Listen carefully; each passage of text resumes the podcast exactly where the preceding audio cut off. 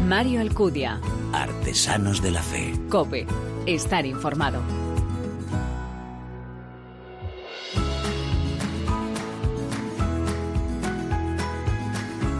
¿Qué tal? Muy buenas. Te doy una vez más la bienvenida a esta decimosegunda entrega ya de Artesanos de la Fe en cope.es, un espacio en el que te ofrecemos esa mirada diferente a la vida desde la fe, un espacio donde se dan la mano el testimonio, la lectura y la música, elementos esenciales en esa imagen de la Iglesia joven a la que nos convoca el Papa, capaz de dar testimonio con el corazón, con la palabra y con las manos. Francisco quiere una iglesia joven, auténtica, alegre, una iglesia en salida y en busca de los que están en las periferias, servidora de todos y que no excluya a nadie. Una iglesia que sea capaz de acariciar con el mismísimo amor misericordioso de Dios. Y como discípulos suyos debemos recordar que la vocación cristiana es una llamada de amor. Responder a esa llamada del Señor es salir de nuestra falsa estabilidad para ponernos en camino hacia Jesucristo. Necesitamos una fe viva, comprometida en el anuncio del Evangelio, porque bien sabemos que la fe sin obras es fe muerta y que la respuesta del creyente sin compromiso es una fe mutilada. Bueno, pues como hacemos en cada programa, aquí te presentamos algunos de esos ejemplos que han entendido, que han asumido con su vida que la responsabilidad de anunciar y hacer presente de esta forma el Evangelio es tarea de todos. Con su testimonio, con su ejemplo, van a darnos buena muestra de ello. ¿A qué quieres conocerlos? Nos acompañas, ¿verdad? Gracias por elegirnos, descargarnos y escucharnos. Bienvenidos.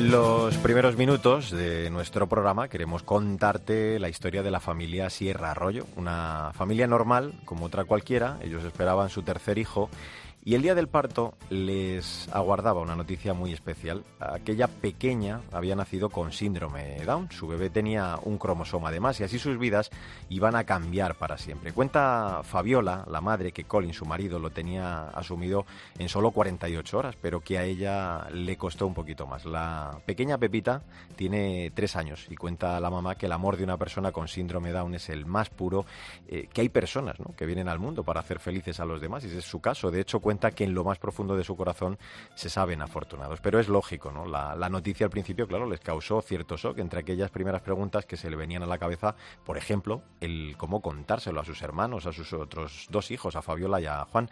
Sandra Madrid, muy buenas. Muy buenas, Mario. Pues precisamente aquella conversación a priori complicada se ha convertido en el libro Pepita es especial, editado por Penguin Random House. Su autora es la madre de la familia, Fabiola Arroyo Ozores, madrileña de 38 años, licenciada en Derecho, es además la creadora de la Fundación Pepita Mola. Está casada, tienen, como contábamos, tres hijos. Su hermana mayor dice que Pepita es especial porque tiene un cromosoma más, que es el cromosoma de la felicidad y se llama Down. Mientras que el mediano Juan sabe que su hermanita pequeña tiene cara de chinita, pero no es de China y que saca un poco la lengua, que tiene las manos blanditas y que a veces hay que ayudarla un poco, pero todo les parece fenomenal. La verdad que es una historia preciosa ¿eh? y por eso queríamos hoy hablar de ello con su autora, con la mamá, con Fabiola. ¿Cómo estás, Fabiola? Hola, bien, gracias por acompañarnos ¿eh? en Artesanos de la Fe. Oye, más o menos creo que, que hemos contado ¿no? bien la historia, ese momento en el que os comunican la noticia, esos miedos que, os generó aquel momento. Tres años después, eh, yo creo, Fabiola, que, que, todo es muy diferente, ¿no? Y, que, y qué bonita también es la vida al lado de Pepita. Pues sí, sí, todo, todo, todo ha cambiado mucho. Esa primera noticia, eh, pues el día el 21 de mayo del 2015, pues fue una sorpresa para todos. y es verdad que en un principio tienes miedos y tienes dudas y es bueno decirlo y porque sobre todo lo compartes con todas las madres que han pasado por ese momento, pero luego visto pasado el tiempo eh, pues es, es todo pues dar las gracias porque es que es una alegría de vida y es es una lección día a día y, y, todos esos miedos a mí yo siempre pienso en esas madres que que están asustadas y digo, si supieseis lo, lo, felices que vais a ser dentro de unos años, así que sí, las cosas cambian radicalmente desde una noticia hasta que te das cuenta que mm, se normaliza y haces una vida normal y, y sobre todo ella es muy feliz. Si nuestros oyentes, Fabiola, no la conocen, les animamos a entrar en internet y que pongan el nombre de Pepita, que escriban Pepita Mola. Es una niña guapísima, con preciosos ojos azules, una mirada llena de vitalidad. Dinos, Fabiola, ¿cómo es Pepita? Bueno, pues, pues es muy divertida. Eh, bueno, a mí me parece guapísima, por supuesto, si es una monada, eh, y es muy simpática, pues tiene bastante carácter, es un poco cabezota, pero también es muy buena, eh, luego te da unos abrazos mm, de amor increíbles y, unos, unos abrazos. es, es realmente es divertida, es, es eh, parece exagerado, pero es como una fuente de alegría vivir al lado de, de ella todo el día. Hmm. Un día decides eh, decirle al mundo que, tu hija tiene síndrome de Down, pero que eso no era un drama, que, así es como abres una cuenta de Instagram, eh, es arroba Pepita Mola, lo decía Sandra hace un momento, y al año tenías ya 50.000 seguidores, hoy son más de 234.000. ¿Por qué decidiste, Fabiola, dar ese paso? Y el, también cómo ayuda, ¿no? Y cómo puede ayudar esto a, a derribar esos muros, esos tabúes sociales hacia esta enfermedad. Bueno, la verdad es que todo empezó sin ningún tipo de plan. Yo, yo empecé a seguir una cuenta casualmente de una madre americana y, en ese momento que tenía Pepita un par de meses, pues reconozco que mm, te ayuda de una manera a ver a otros padres que están felices, un bebé que es feliz, eh, una vida normal y, pensé, pues a lo mejor algún día hago la versión española. Mm, no lo hice en ese momento, pasaron otros dos meses y, y un día pues cogí las diez primeras fotos, me gusta mucho hacer fotos, entonces busqué diez fotos así bonitas del nacimiento y el día siguiente añadí otra y el día siguiente otra y, y en un principio siempre pensé que iba a ser una especie de diario para mi gente cercana, mi familia, mis amigos, pero sí que hice la cuenta abierta pensando que a lo mejor otro padre, como a mí me había ayudado la otra cuenta, mm. otro padre que estuviese en, en ese momento de, de, pues de miedos o preocupado, pues de ayudarse de alguna manera, a ver que, que no pasaba nada. Yo siempre decía, yo, me yo lo que quiero que sepa la gente es que no pasa nada. O sea, tú piensas que, que el bebé no va a tener una vida feliz, piensas que su familia, que su, que su vida va a ser muy distinta y luego te das cuenta que es que no pasa nada, nada de lo que tú piensas que va a ser malo, sino todo lo contrario. La historia de Pepita ha conseguido cosas increíbles. A la Oficina de Adopciones de la Comunidad de Madrid han llegado familias que preguntaban por niños como ella.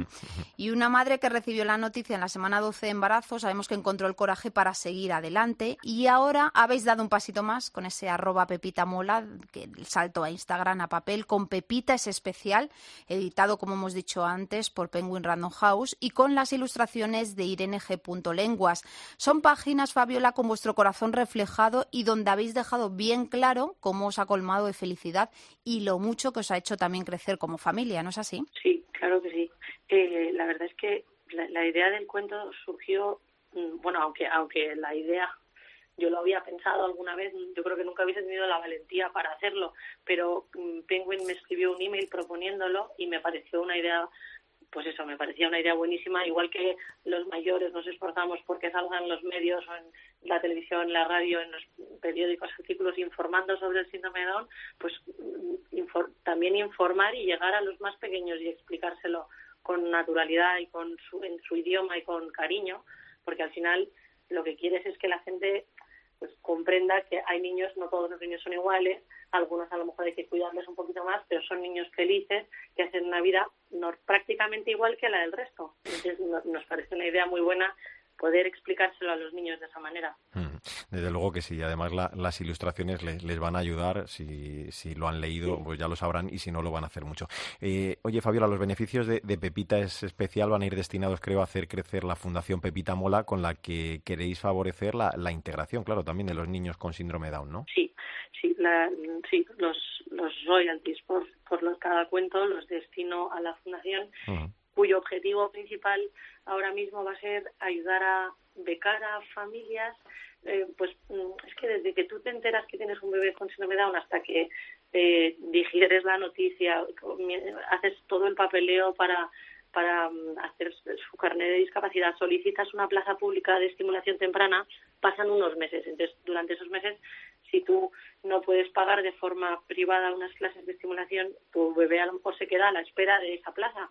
Y queríamos becar a esas familias para que los bebés, en cuanto puedan, se incorporen a las clases y eso hace una diferencia enorme porque estimularles desde que tienen meses luego luego mejora muchísimo todo el desarrollo. Sí, un avance muy importante. Fabiola, la última más que una pregunta es pedirte un mensaje. ¿Qué les dirías a los padres que se acaban de enterar que su hijo tendrá síndrome de Down, como cuando os dijeron a tu esposo y a ti que Pepita iba a ser especial? Bueno, pues eh, yo les diría que, que no tengan miedo.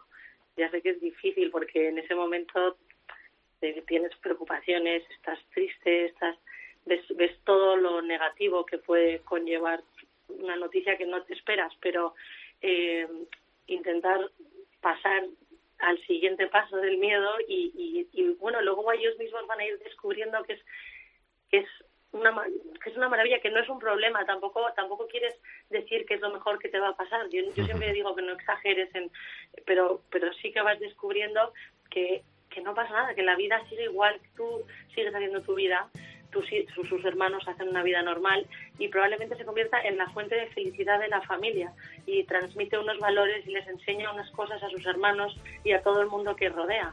O sea, se convierte en algo totalmente positivo y que te llena la vida. Bueno, pues eh, lo recomendamos, claro que sí. Pepita es especial, lo decía Sandra, editado por Penguin Random House y por supuesto también ese perfil arroba Pepita Mola, al que yo he de reconocer que estoy enganchadísimo.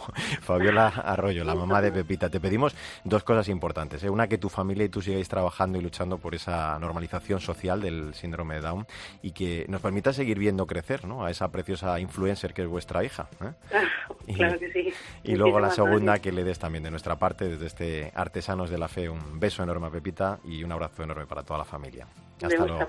Muchas gracias, adiós. Lo contamos en este programa en su día con Pablo Pineda, también hoy la historia de la pequeña Pepita. Estamos comprometidos en este programa en derribar tantos mitos en torno a esa trisomía 21 y desde luego esto es mucho más sencillo con las lecciones de superación y de alegría que nos dan estas personas. Hasta la próxima, Sana. Hasta la próxima.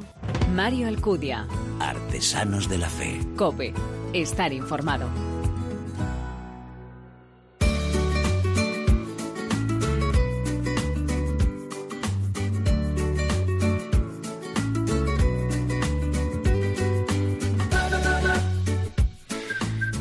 Frente a quienes consideran que la indiferencia galopa y se apodera de la juventud, nuestro autor de hoy dice en su libro que él siente, sin embargo, en sus clases que hay mucho deseo de ser escuchado y poca oportunidad para ello, lo cual confirma que nadie nace naturalmente indiferente, sino más bien lo contrario, provisto de una apertura vital que nace tanto del amor y la sorpresa como del miedo y el sufrimiento. Cuenta además en la introducción que la vía más rápida para llegar a la indiferencia es el desinterés, por tanto, el interés por los más jóvenes, por toda persona realmente y sus mundos, puede ser la mejor manera de las prevenciones cuando no antídoto o vacuna contra una vida vivida anodinamente. Bueno, pues nos estamos refiriendo a la obra Preguntas sin miedo sobre Dios, dialogar con jóvenes del siglo XXI de José Fernando Juan Santos. Él es profesor madrileño, tiene 38 años, actualmente es profesor en el Colegio Amoros, los marianistas de Carabanchel, además de colaborar en varias iniciativas en el continente digital. Y es a raíz de esta experiencia como docente donde se ha aventurado a escribir este libro del que te hablo.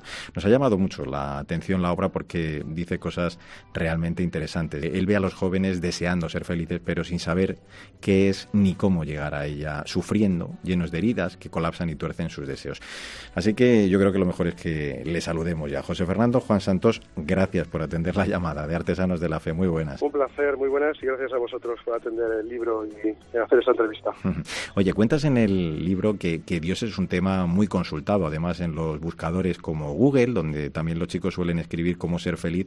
Y tú eh, has elegido 99 temas, 99 preguntas que has estructurado en tres grandes capítulos. Yo ahora te hago la cuarta, ¿no? El cuarto capítulo. ¿Qué y por qué estos tres grandes episodios como brújula de las cuestiones que, que planteas, José Fernando? Pues bueno, el libro son eh, realmente son 99 temas, pero cada uno de ellos está abordado con dos preguntas distintas, ¿no?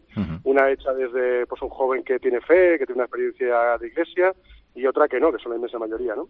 Y la cuarta sería como brújula, el cuarto capítulo, no sé cómo, pero es coge el libro básicamente y, y empieza a leer por donde sientas inquietud, ¿no? Igual que los chavales buscan en los buscadores, ¿no? En YouTube, en Google, pues sus preguntas, pues el, el libro está hecho para que también ellos puedan buscar con facilidad y encontrar pues algún tipo de nueva pregunta o algún tipo de pista o algo que conecte sobre todo con su vida y que les lleve a un poquito más. Mm. Esa es un poco la idea del libro. Fíjate, dices en el libro, como además haces creo en tus clases, que quieres entablar ¿no? un diálogo abierto, apasionante, eh, pero dinos, ¿hay que provocar mucho a los chavales o como se suele decir, entran rápido al trapo cuando les planteas estas preguntas? Pues yo creo que las dos cosas, ¿no? O sea, no puede ir uno a clase sin más o estar con ellos sin más sino que creo que tienen que ver que nosotros somos apasionados y que lo que vamos a tratar pues es apasionante Y en ese sentido, para mí es fundamental entrar en clase, pues una y otra vez, pero siempre nuevo, ¿no? Y saber con quién me voy a encontrar.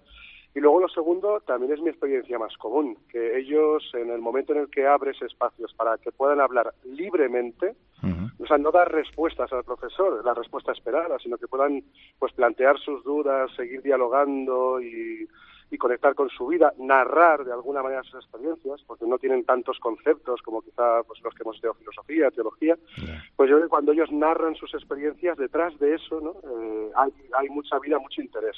Y lo que sucede en mis clases es que entran fácilmente una y otra vez, ¿no? No, todos, todos los días, ¿no? Pero yo no me canso de dialogar con ellos, son un continuo diálogo. Qué bueno. Cuestiones eh, sociológicas, teológicas, por supuesto también vitales. Dices que los adolescentes y los jóvenes normalmente no distinguen, ¿no? Las verdaderas cuestiones de aquellas que no lo son. Eh, las generalizaciones es verdad que nunca hacen justicia, pero por lo que tú ves cada día, José Fernando, ¿de verdad viven la mayoría de los chavales en un mundo tan superficial como, como imaginamos? ¿Están tan solos a pesar de la hipercomunicación que, que, que nos domina? Sí, Sí, vamos, y eso yo creo que es una verdad que no nos podemos cansar de repetirlo, porque viviendo nosotros la mentira también reproducimos con ellos la mentira, ¿no? Yo tengo la sensación de que los jóvenes son eh, nuevos en el mundo y se nos escapa algunas veces a los que quizá llevamos pues unos poquitos años más que ellos, no yo tengo 38, tampoco soy un anciano, pero como si yo supiese del mundo, ¿no? Pero es que ellos son completamente nuevos, ¿no? Se están abriendo a, a muchas dudas, a muchas preguntas, tienen incertidumbres reales sobre su futuro. La crisis ha proyectado sobre ellos un pesimismo eh, muy muy grande, ¿no? Y cuando encuentran algo de, esperanza, de esperanza y de ilusión, yo creo que se aferran a ello. Es decir, no viven una vida simplemente distraídos, sino que viven una vida como buscadores, ¿no? Pero es que son completamente nuevos. Entonces, muchas de las cosas son para ellos primeras experiencias en las que deben profundizar, eh, primeras emociones, primeras preguntas, ¿no? Y primeras, no sé, primeros contactos, ¿no? Con determinadas ideas o realidades que, deben profundizar en ello. Y no conviene, a mi modo de ver, apagarlo demasiado pronto. Hace falta que ellos tengan espacio para profundizar en lo que están viviendo, ¿no? En sus experiencias de amistad, en sus experiencias de amor, en sus búsquedas vocacionales, en aquello que les, que les engancha por dentro, en la trascendencia, en la pregunta sobre la muerte, en el amor en comunidad. O sea, todas esas cuestiones deberíamos dejarles tiempo para que ellos fueran capaces de profundizarlas. ¿no? Permíteme que, avancemos un poquito en el libro. Vamos a la segunda parte, la dedicas a cuestiones sobre el cristianismo, la, aportación como una de las religiones, dices, con mayor presencia en Europa y también, claro, en la, cultura occidental. Y dices que aunque el cristianismo, la Iglesia como institución se cuestiona, eh, Jesús permanece como un referente. ¿no? Eh, en tu caso, eh, que impartes clases, decíamos, en un colegio católico, en los maristas de Carabanchel, por tanto, a priori, muchos de ellos son o, imagino que provienen de familias cristianas, pero aún así, desde que comenzaste a impartir clase, eh, José Fernando, ¿has visto cierto enfriamiento o no sé, alejamiento de las familias hacia la Iglesia? mis alumnos no son de mayoría de familias cristianas. creo que los jóvenes de generación no son los jóvenes que hemos perdido. Perdimos a la generación anterior, de alguna manera, la Iglesia. Los que se desengancharon fueron los anteriores y mis alumnos viven en casa de esto como un tema de no interés o no, no tienen muchas referencias. ¿no? Algunos sociológicamente, culturalmente, pero poco más. Y lo que yo descubro es que, que están cansados de determinadas institucionalizaciones y desearían otro tipo de religión, como dice un profesor al que admiro, Miguel García Baró, desearían una religión que viene de Marte, ¿no? Que, que, viniera de Marte, que no tuviera nada que ver con lo que hay, ¿no? Pero sin embargo, cuando se les presenta a Jesús hoy, yo en mis clases la sensación que tengo es que ellos sí que prestan eh, como, como atención a la novedad, ¿no? no han leído nunca el Evangelio, tampoco nadie se los ha escuchado, no reciben una homilía semanalmente, la mayor parte no pertenece a grupos, entonces es como muy nuevo, muy nueva esa referencia para ellos, ¿no? Esa referencia de apasionamiento con la vida, de, decirse hijo de Dios con mayúsculas, de tener una relación ahí profunda, honda con Dios, de crear comunidad, de arriesgar su vida. Entonces, eh, yo sí que encuentro en ellos sorpresa. No hay un rechazo en mis clases. Yo soy profesor de religión en bachillerato. No hay un rechazo de primeras a la figura de Jesús.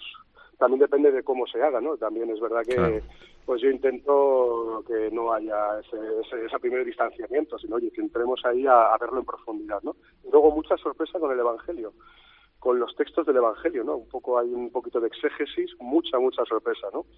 En los encuentros de María con el ángel. Bueno, eso para ellos es, o sea, se han quedado en, con cuatro ideas básicas, pero cuando uno explica un poquito de lo que hay de fondo y ese, yo descubro en ellos verdadera admiración. Bueno, pues avanzamos hacia esa tercera parte del libro donde hablas de ese desconcierto ¿no? de los jóvenes eh, en temas que es verdad que están en el debate social, que, que no van solo desde el mal empleo de las redes sobre las que les preguntas y en las que, por cierto, tienes además un blog eh, de forma muy activa, sino cuestiones también mucho más delicadas, ¿no? Pues yo que sé, la familia, las relaciones de pareja, el aborto, todo ello, todo ese vacío, esa falta de acompañamiento, eh, también José Fernando, conduce muchas veces a, los chavales, y imagino que, que, tú lo vives ahí a diario con ellos, en situaciones incluso a veces traumáticas, ¿no? Sí, sin duda alguna, y eso sí que puedo decir tranquilamente, y no ser el único profesor que lo cuenta, eh, situaciones traumáticas y con heridas muy hondas, ¿no? Heridas muy hondas de no saberse del todo queridos, de no saber con quién, de no tener un sitio estable, eh, chicos que han visto, pues bueno, cómo su vida en familia pues se rompía y con ello se rompía pues su seguridad y su confianza, ¿no? Y luego otro tipo de situaciones que también cuando somos profesores es eh, asombroso conocer, ¿no? Lo que supone una familia con dos miembros en paro, bueno, situaciones pues yo creo que hoy muy muy dolorosas. Entonces, el tema social a ellos les preocupa de forma natural, ¿no? Natural a mi modo de ver, no solamente es que hayamos construido sociedades que hablan mucho de la solidaridad, ¿no? sino que es un asunto para ellos primordial. El tema de su familia y sus relaciones más cercanas, pero también otros temas globales, eh, genéricos, podríamos decir, pero que en un entorno como Carabanchel pues están bastante presentes. Pobreza, injusticia, violencia son temas presentes para ellos. Pues descubrir aquellos eh, interrogantes que, aunque parezcan poco importantes a veces, eh, nos, sitúan en esa pista de, hallar auténticas respuestas que, fundamentan la vida, muy especialmente la, de nuestros jóvenes. Voy a recordar el título, Preguntas sin miedo sobre Dios, dialogar con jóvenes del siglo XXI, editado por PPC, y a su autor, José Fernando Juan Santos, eh, le doy de verdad las gracias por dedicarnos estos minutos, porque además estoy seguro que, que tus clases, si ya es verdad que hacen mucho bien, ahora con el libro también estas preguntas y respuestas tan actuales, tan interesantes, también porque van a poder además llegar a muchísima más gente. José Fernando, un abrazo y, enhorabuena. ¿eh? Pues muchas gracias, Mario, y ojalá que haga bien el libro, efectivamente. Ese es mi deseo.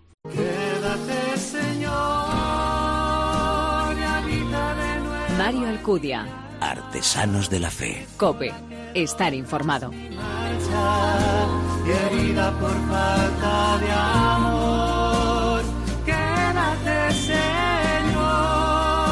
Lo importante es caminar y así lo hace nuestro protagonista de hoy en Artesanos de la Fe, porque la guitarra y la música, como dice él, son el medio por el que intenta hacer oración, lo que vive, lo que intuye y lo que desea. Se llama Ignacio Blasco Guillén, aunque todos le conocemos musicalmente como Fray Nacho. Es de Castellón, es sacerdote mercedario, reside en Lleida, donde es párroco de San Pau y capellán en el centro penitenciario de Ponent. Quédate es el tema que estamos escuchando de su disco Volver a ti, junto con Olga Martínez. Hola Isa López para mí. Hola Mario. Tú eres la luz que me guía al caminar. Tú eres la luz que me invita a confiar. Señor, eres eh, la luz, ¿no? Esto es lo que está sonando, Isa. Así es, Mario, y lo canta Fray Nacho en este tema de su álbum En el Silencio. Y como ha comentado en alguna ocasión, su música es un deseo de llegar cada día un poquito más cerca de Dios. Desde muy pequeño, la música le ha acompañado en su vida y a día de hoy, Mario, ha dado sus frutos porque tiene cinco álbumes. El primero titulado Confía, después vinieron Quedarme a tu lado, En el Silencio, Volver a ti y en el 2016 Eternamente tú nada te turbe, nada te espante. Quien a Dios tiene, nada le falta. Dios no se muda, solo Dios basta. Solo Dios basta. Y así canta Fray Nacho el poema espiritual Nada te turbe de Santa Teresa de Jesús, nuestra gran mística, porque a quien Dios tiene, nada le falta y a él le lleva acompañando en su caminar durante mucho tiempo. Así que vamos a saludar ya a Fray Nacho. ¿Qué tal estás? Muy buenas. Buenas, ¿qué tal? Si tuviera que soñarte, si soñarte pudiera.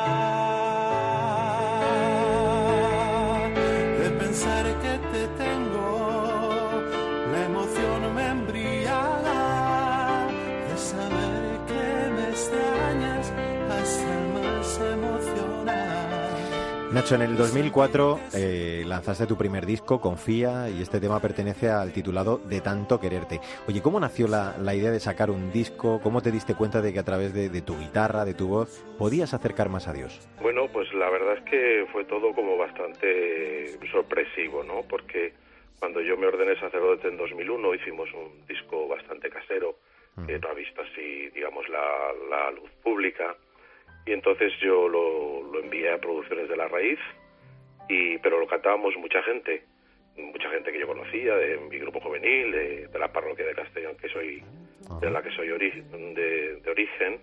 Y bueno, pues eh, Luis Alfredo Díaz, al que agradezco la oportunidad, intuyó que una voz que, que sonaba en el disco podía ser la mía. Y entonces se puso en contacto conmigo, me hizo que grabara unas maquetas solo con mi voz de, los distintos temas u otros que tuviera. Y así fue, lo envié maqueta y, así nació Confía, el primer disco. madre, a festejar, que como a de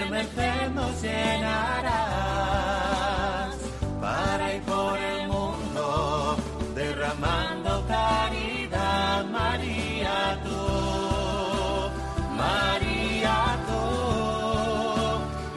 Del álbum Volver a ti suena este tema que interpretas junto a Olga Martínez, familia mercedaria a la que perteneces, Nacho. Me imagino que viste en la música también, como vuestro fundador, San Pedro Nolasco, una forma perfecta de cantar con, contra esas miserias e injusticias que ocurren en el mundo. Sí, bueno, evidentemente, pues bueno, pues eh, sabéis, pero bueno, los frailes mercedarios nos dedicamos en la provincia de Aragón a la redención de cautivos a través del carisma de, de las prisiones de, ahí que seamos capellanes de prisiones, además de que tengamos parroquias, ¿no? Entonces, pues el mundo de la marginación, el mundo de la pobreza y de las cautividades, pues siempre está muy presente en nuestra vida, ¿no? Eso hace que de alguna forma sea relativamente fácil poder cantar temas de, ese estilo también y así hacer presente, pues bueno, pues esa dimensión más eh, caritativa o solidaria de, del propio Evangelio que nos presenta Jesucristo y por lo tanto también hacer accesible, pues, o hacer accesible no, sino que poner voz, poner voz a muchas situaciones de, marginación que bueno que la música lo, facilita en este caso. Entonces esto es como se suele decir el anillo al dedo, ¿no? Tratándose de un mercedario. Pero yendo más allá, Nacho, ¿cómo es posible compaginar tu día a día diocesano con el de tu congregación y además de todo ello la música? Bueno, eh, a ver, mm, ser sacerdotes es y religioso mercedero es casi compatible con todo, como digo yo, porque evidentemente eh, cuando se te invita a cantar o lo que sea suele ser fin de semana y son muchas veces las que uno tiene que decir que no puede ser porque lo primero es la atención pastoral de la cárcel y de la parroquia, ¿no? Entonces, bueno, yo lo vivo con mucha libertad a este nivel confiando en que Dios, bueno, si quiere hacer llegar esta música, Él sabrá cómo la hace llegar, porque yo son pocas las posibilidades que tengo para, para salir a cantar o presentar esta música. Se hace sobre todo a través de, de las redes sociales, pero como ya te digo, bueno, digamos que es un hobby que me permite a la vez eh, expresar mi propia vivencia de fe y que a la vez me permite poder compartirla con otras personas que tal como me llega el feedback, pues les permite a ellos a su vez poder poner palabras a su propia experiencia de Dios escuchando estas canciones y cantándolas. que empieza y hasta que te das cuenta que, que tu ser te abandona y que te mueres sin saber qué hacer. La gente me rechaza sin pensar en qué que yo también soy persona y muere antes que no lo. Nacho, no solo compones canciones para momentos de oración y de acompañamiento, sino que además te lanzas a crear temas con un trasfondo pues eh, más social, ¿no? Como este Destilando mi vida del disco solidario Quedarme a tu lado de 2007. Dinos, ¿de dónde surge eh, este proyecto? ¿Qué, objetivos hay más allá de la música? Bueno, el objetivo es claro. Eh el día a día nuestro, como os digo, pues es el trabajo en, en prisiones y también un trabajo exterior a través de los pisos de acogida que tenemos pues para internos eh, de las prisiones en donde trabajamos y que no tendrían posibilidades de, tener beneficios penitenciarios si no hubiera una acogida institucional en este caso, ¿no? Bueno, los discos siempre han sido un poquitín una herramienta solidaria que permite también que, bueno, el poco dinero que pueda entrar, pues pueda ayudar a, a favorecer estas obras, eh, en este caso carismáticas, eh, por parte de nuestra orden. Nada, no había nada que pudiera iluminar las cavernas más profundas de esta soledad. Siempre tú, siempre has querido habitar los rincones más secretos de mi sed de amar. Con este te necesito tanto, no puedo evitar preguntártelo porque aunque nos encantan tus discos publicados, nos gustaría saber si hay algo en mente a corto o medio plazo. Ya sabes, Nacho, un nuevo proyecto, otro disco, algo que nos puedas decir. Pues eh, ahí está, ahí está. Ya hay temas compuestos. Sí. Pero bueno, hay que darle vida, ¿no? Desde el primer disco han pasado unos cuantos años ya. Ya no te pilla tan joven, bueno, aunque ahora actualmente tengo 44 años. Y es verdad que, bueno, las prioridades cambian un poquito también mm. soy psicólogo, me dedico un poquitín a estudiar pues algunos cosillas de psicología que me interesan, ambas de las actividades pastorales. Y aunque sí que hay temas compuestos, bueno, mm, no tenemos prisa tampoco, me refiero a la gente que suele ayudarme también con los arreglos y, con la composición en algunos temas, porque lo que queremos es que si sale algo, mm. merezca la pena, entiéndeme, merezca la pena, sea algo que, que no saquemos por sacar, sino que realmente pues exprese y diga aquello que queremos transmitir en este momento de mi vida espiritual y pastoral. tu amor. Hay veces que siento que el frío heló tu recuerdo y hay otras que siento muy dentro tu eterno calor.